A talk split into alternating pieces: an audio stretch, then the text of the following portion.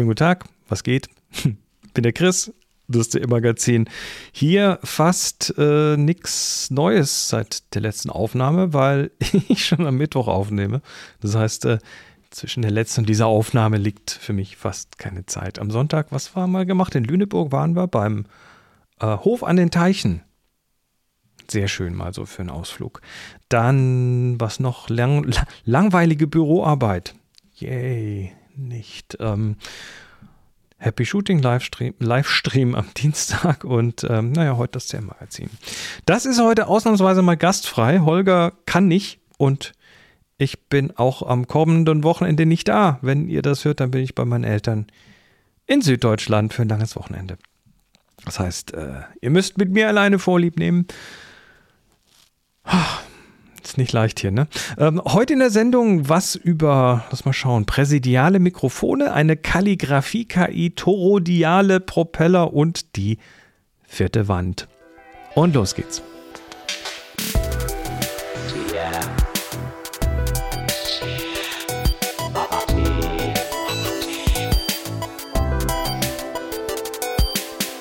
Ja, präsidiale Mikrofone.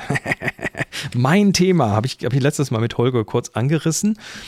Ähm, äh, wer, wer hat welche Mikrofone benutzt? Also Shure SM7B, das was auch Holger benutzt, äh, hat auch zum Beispiel gerne Michael Jackson benutzt. Also Thriller ist damit aufgenommen zum Beispiel. Was haben wir noch? AKG C414B, Shinnet O'Connor, Nothing Compares to You.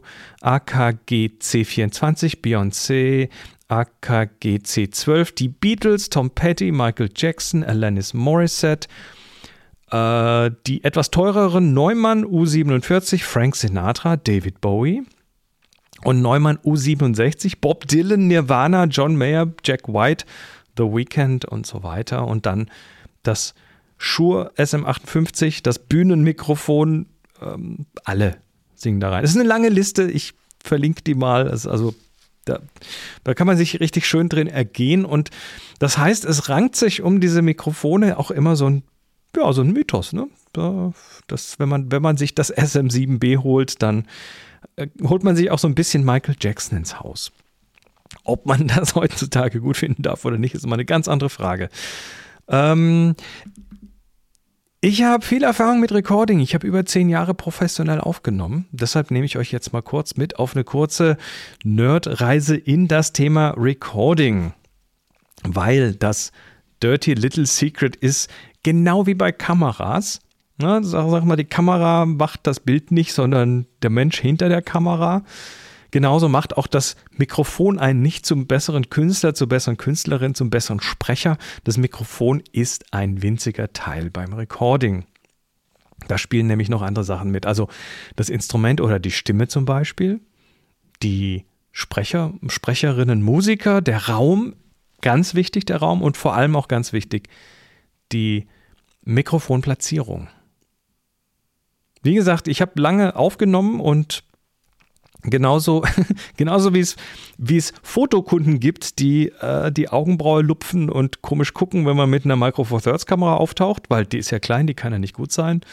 Äh, gibt es dann beim Recording auch Kunden, die verlangen dann da unbedingt, dass man mit einem Neumann aufnimmt. Und so ein Neumann U47 kostet über 3000 Euro. Die sind also, die sind, die sind gut. Kann man nichts anderes sagen. Die sind gut. Aber ob die 3000 Euro gut sind, das ist so die Frage. Ähm, und die wollen das, weil Künstlerin XYZ damit aufgenommen hat. Und äh, im Musikbereich ist das mit dieser Hardware-Gläubigkeit, glaube ich, tatsächlich noch ein bisschen ausgeprägter als in der Fotografie. Aber das Mikrofon muss natürlich mit der Stimme oder mit dem Instrument harmonieren. Stimmen und Instrumente haben ihre Eigenarten. Und manche Mikrofone taugen dann eben besser für bestimmte Stimmen. Und manche Mikrofone taugen besser für bestimmte Instrumente.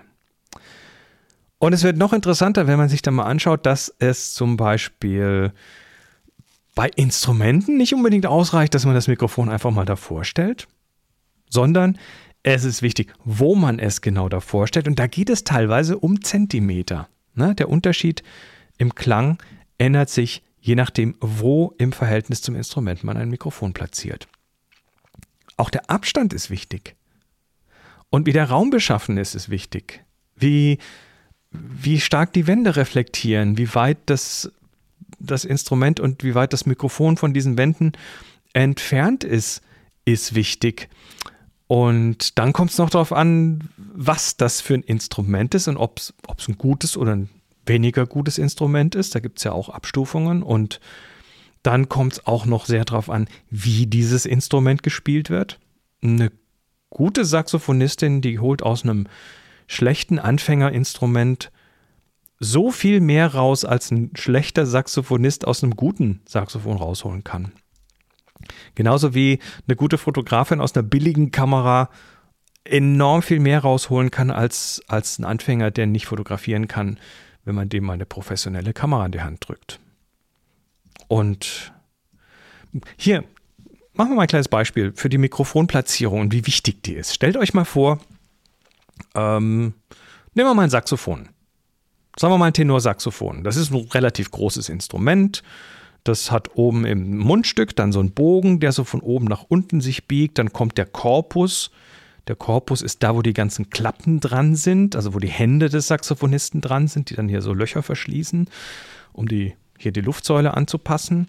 Und dann geht das so nach unten und biegt sich wieder nach oben in den Schalltrichter. Ja, da ist also dieses Loch, dieser Trichter.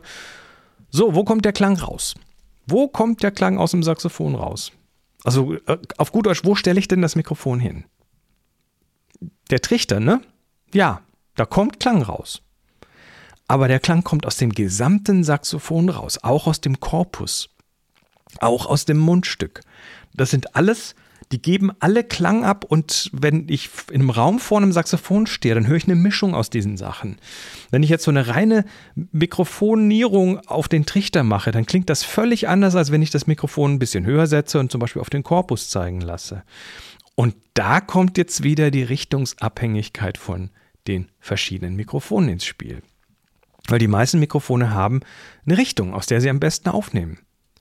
Und zu den Seiten hin wird das dann dumpfer. Das kann ich hier mal eben kurz demonstrieren. Ich bin jetzt hier quasi on axis zu diesem Mikrofon, also direkt mein, mein, die, die Mikrofonachse zeigt direkt auf meinen Mund und jetzt gehe ich einfach mal so ein bisschen seitlich von diesem Mikrofon. Jetzt bin ich 90 Grad neben dem Mikrofon. Der Abstand ist der gleiche und das klingt völlig anders, als wenn ich direkt frontal in das Mikrofon rede.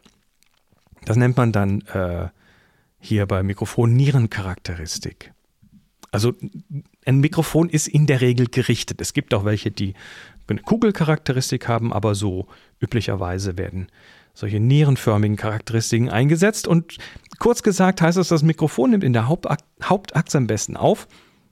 Und wenn ich jetzt beim Recording den Klang von einem Saxophon in dieser Aufnahme beeinflussen möchte, dann kann ich durch die Wahl des Mikrofons, also sprich dessen Charakteristik und durch die Platzierung und den Winkel kann ich dann zum Beispiel ja, den Klang vom Korpus und den Klang vom Schalltrichter in, in Verhältnis zueinander setzen, dadurch, wie ich das Mikrofon platziere. Und zwar dann in dem Verhältnis, welches für das Stück, was ich aufnehme, entsprechend gut passt. Ich spiele euch gleich mal ein Beispiel ein. Das ist äh, eine Band aus Tübingen, Rond Rondout heißt die, gibt es glaube ich nicht mehr. Die habe ich mal in den oh, frühen 90ern aufgenommen. Und das, äh, das Saxophon ist mit einem Electro Voice RE20 aufgenommen. Das ist ein Mikrofon, was auch in den USA in den 80er, 90ern gerne mal so von Radio-DJs verwendet wird. Morning Radio, hey, wie geht's denn? Das hat so einen typischen Sound, aber das eignet sich dann auch hervorragend für Saxophon. Haben Menschen rausgefunden und ich hatte so eins und ich hab's glaube ich noch. Und äh, was, was dann bei der Aufnahme von diesem Stück besonders wichtig war, war, dass das Saxophon so, das, das säuselt so hinterm Gesang her. Und da geht es dann besonders um diese kratzigen Windgeräusche vom Mundstück. Die sollen besonders deutlich rauskommen. Und äh, deshalb war das Mikrofon frontal vorm Korpus platziert, mit sogar einem leichten Winkel nach oben, dass von dem Mundstück noch ein bisschen mehr kommt. Und äh, ja, so klingt das.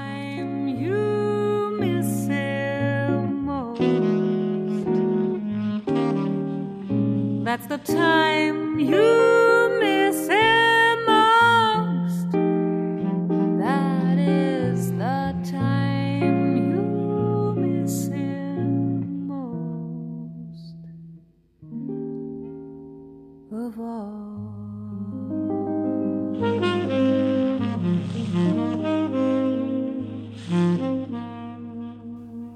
Tja, Säusel, Säusel. Und für andere Stücke hätte ich dann das Mikrofon auch völlig anders platziert oder vielleicht sogar ein anderes Mikrofon verwendet. Also Recording aufnehmen hat unglaublich viele Nuancen. Das, das könnte ich, da könnte ich jetzt noch einiges mehr dazu erzählen. Am Ende ist es aber nur wichtig, dass man sein Equipment kennt.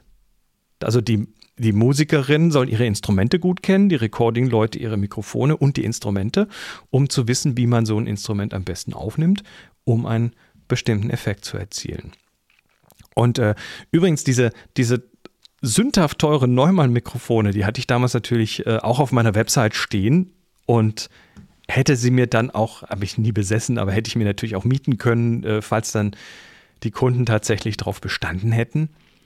Zum Glück habe ich, hab ich meine Kunden gut erzogen und die waren mit meiner Auswahl und dann, äh, also die haben meiner Auswahl vertraut und meiner Expertise, denn diese ganzen Faktoren drumherum, die wiegen so viel mehr, als jedes Mikrofon ausrichten kann, dass man auch mit einem, ja, mit einem äh, Mikrofon, wo nicht Neumann draufsteht, äh, wahrscheinlich, wenn man weiß, was man tut, besseren Klang hinbekommt, als wenn man nicht weiß, was man tut, aber mit einem Neumann aufnimmt.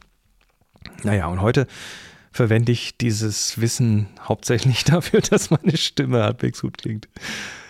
Äh, übrigens nochmal zurück zum Präsidentenmikrofon, dem Shure SM57. Das hatte ich ja gesagt, dass äh, das typischerweise für Snare Drums und für Gitarrenverstärker verwendet wird.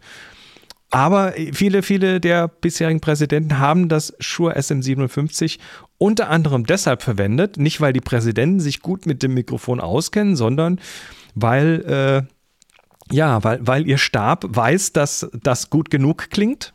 Good enough. Das ist ein super Mikrofon, auch für, für Sprache. Da gab es auch schon genügend Leute, die das zum Singen verwendet haben. Und es ist vor allem unkaputtbar. Das ist eines der unkaputtbarsten Mikrofone. Das ist super zuverlässig und das Klingt dann dabei auch noch ganz brauchbar. So, von Mikrofonen zum, äh, zum kleinen KI-Thema. Ähm, habt ihr auch so eine Sauklaue? Also ich, also ich habe, also mittlerweile geht es einigermaßen, aber früher musste ich ja in der Schule, musste ich in Schönschreibunterricht. Ja, das gab es noch. Ähm, was A nichts gebracht hat. Wahrscheinlich hat es mich eher traumatisiert. Ähm, hat wahrscheinlich eher das Gegenteil bewirkt. Aber ja, Schule in den 70er Jahren war super. Äh, und ab und zu brauche ich und vielleicht auch manche von euch mal eine Zeile Handschrift. Ne? So, das gibt man dann, fragt man jemanden, so für eine Website oder für einen Artikel oder keine Ahnung. Und dann fragt man jemanden, der eine schöne Handschrift hat und sagt, du kannst du mir das mal aufschreiben und dann wird es abfotografiert und digitalisiert und alles schön und gut. Oder man lässt sich so einen Font also so eine Schriftart aus einer eigenen Handschrift generieren. Das habe ich mal machen lassen. War dann so ein, oh, das war in den, das war, was ist, 15 Jahre oder so. Ähm, da, da war dann so ein Bogen, den man sich erstmal ausgedruckt hat und da waren so Kästchen, da hat man die Buchstaben da reingeschrieben und dann haben die das hinterher irgendwie in ein Font verwandelt.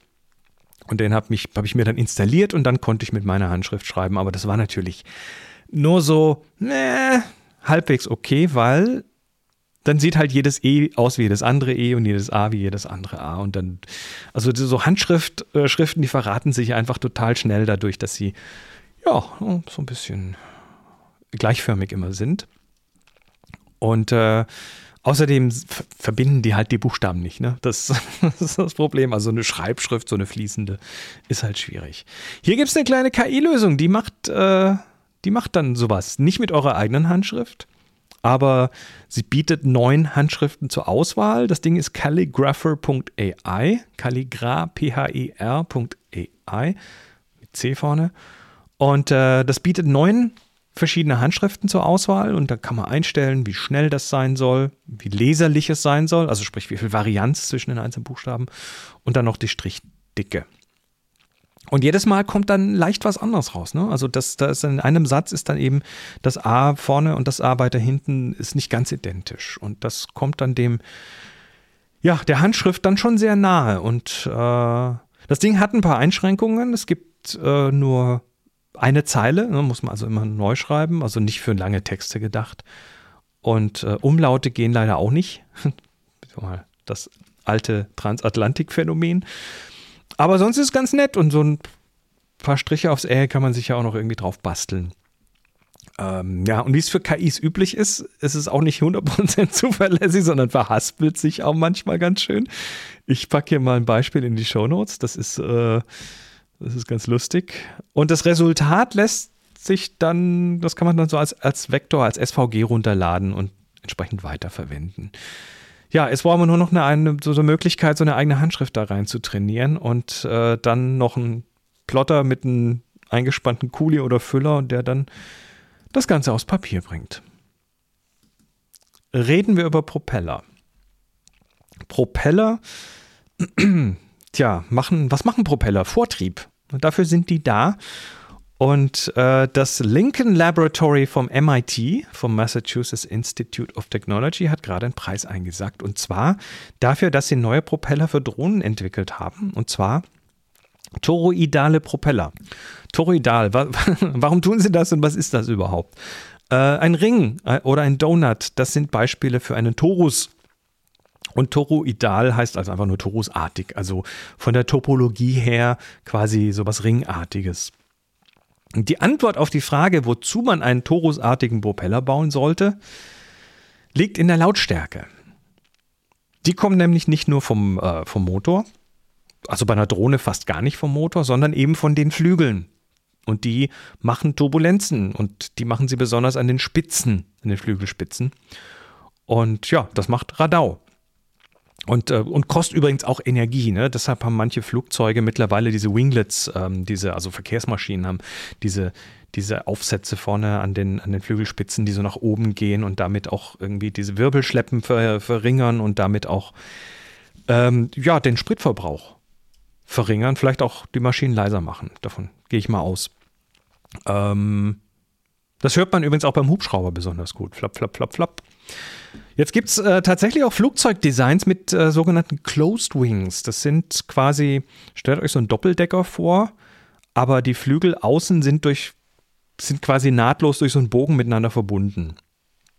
Naja, und äh, was ähnliches gibt es jetzt eben gerade von diesem MIT Lincoln Labs mit, das haben die mit Drohnen gemacht und zwar äh, sehen, also die Flügel sehen äh, sehr ungewöhnlich aus und zwar sind das so vier, naja, so ringartige Gebilde. Die haben natürlich dann schon noch ein Tragflächenprofil, ne? sonst funktioniert das nicht, aber sind irgendwie so flach gedrückte, naja, Donuts ungefähr.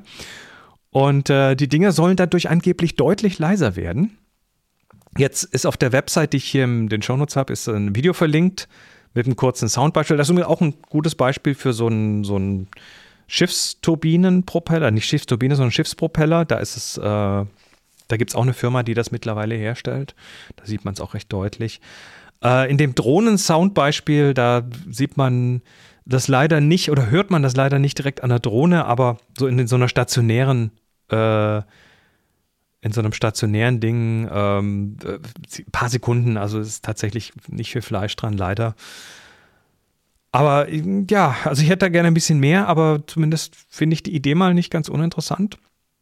Und wenn das tatsächlich einschlägt, dann wird es vielleicht auch hoffentlich ein Produkt werden. Also für mich als Drohnenpilot, ich habe eine Drohne und ich fliege die auch ab und zu, ähm, wäre das schon irgendwie, irgendwie schön, wenn das dann die Leute um mich herum weniger nervt und dann traue ich mich vielleicht auch mal öfter, das Ding auszupacken, weil manchmal lasse ich es dann tatsächlich drin, weil ich sage, oh nee, hier sind Leute, da wäre ich immer nur mit bösen, erdolchenden Blicken angeschaut.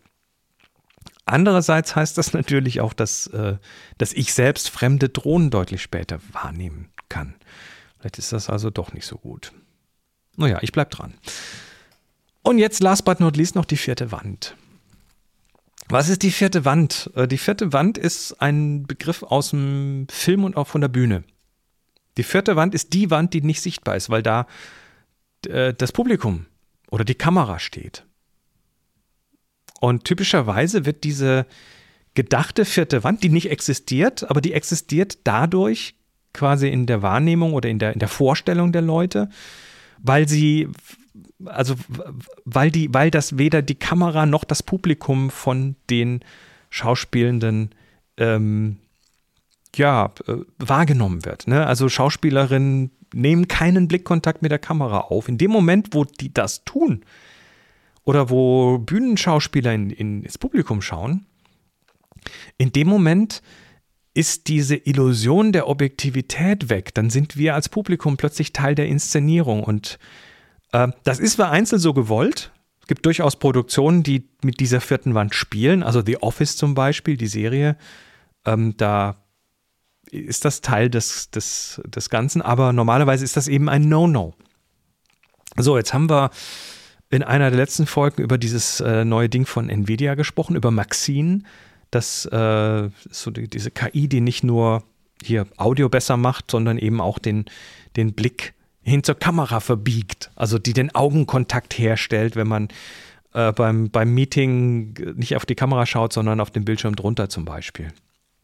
Und nachdem das jetzt verfügbar ist, äh, haben jetzt haben jetzt Leute mal Kinofilme genommen und durch dieses System durchgeschubst und plötzlich brechen die Schauspielerinnen und Schauspieler äh, durch diese vierte Wand durch. Also plötzlich schaut ein Robert De Niro direkt ins Gesicht, während er, während er sagt, Are you talking to me? Oder der, dieser Serienmörder Ant Anton Chigur aus äh, No Country for Old Men in dieser gruseligen Tankstellenszene. Da spricht er ja mit dem Tankwärter und naja, er spricht halt und, und die Kamera schaut diesem Tankwärter über die Schulter. Das heißt, der, der, ähm, der Mörder schaut quasi so an der Kamera vorbei und der schaut halt jetzt direkt mir ins Gesicht, spricht direkt zu mir. Das ist super creepy, das ist, das ist klasse. Also, das finde ich super kreativ. Link, da, äh, Link ist in den Show Notes zu einem ganzen Thread zu dem Thema. Ja, und ich habe das dann mal dem Jeremiah Chechik gezeigt, der, ähm, das ist äh, äh, Mitpodcaster bei The Future Photography. Der ist ein echter Hollywood-Regisseur und sein erster Gedanke war dann nicht dieses, oh toll, Zerbrechen der vierten Wand, sondern Wiederherstellen der vierten Wand, weil es nämlich ab und zu tatsächlich mal beim Drehen am Set passiert, dass dann jemand vor der Kamera aus Versehen mal in die Kamera schaut. Ne? So, man bleibt halt mit dem Auge mal dran hängen und das ist der Moment, wo, wo es dann eigentlich heißt, stopp, halt, cut, wir müssen das nochmal drehen. Und äh, das könnte man dann vermeiden, indem man oder verhindern diese extra Arbeit, indem man sagt, da werfen wir jetzt eine KI drauf, die den Blick halt von der Kamera weg verschiebt. Eine sehr kreative Idee.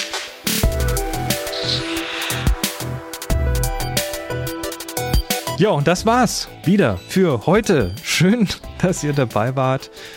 Ähm, diese Sendung wird übrigens aufgenommen mit einem Shure S, äh, ne, mit einem Shure MV7 mit einem Mikrofonabstand von no, circa 5 cm in einem hier akustisch weitgehend unbehandelten Raum. Und ich finde, das klingt super. Ja, da hat kein Michael Jackson reingesungen. Das MV7 ist so neu. Das ist ein paar Jahre alt erst. Äh, ich glaube nicht, dass da irgendwelche großen, äh, wichtigen Produktionen mitgemacht wurden. Und wisst ihr was? Mich juckt das überhaupt nicht. Ja, äh, falls ihr Lust habt und äh, es euch nicht wehtut, dann könnt ihr dieses Magazin gerne wie immer auch unterstützen. Mir tät's wirklich gut und ich sage jetzt schon mal herzlichen Dank dafür. Und ansonsten benehmt euch. Bis dann. Ciao, ciao.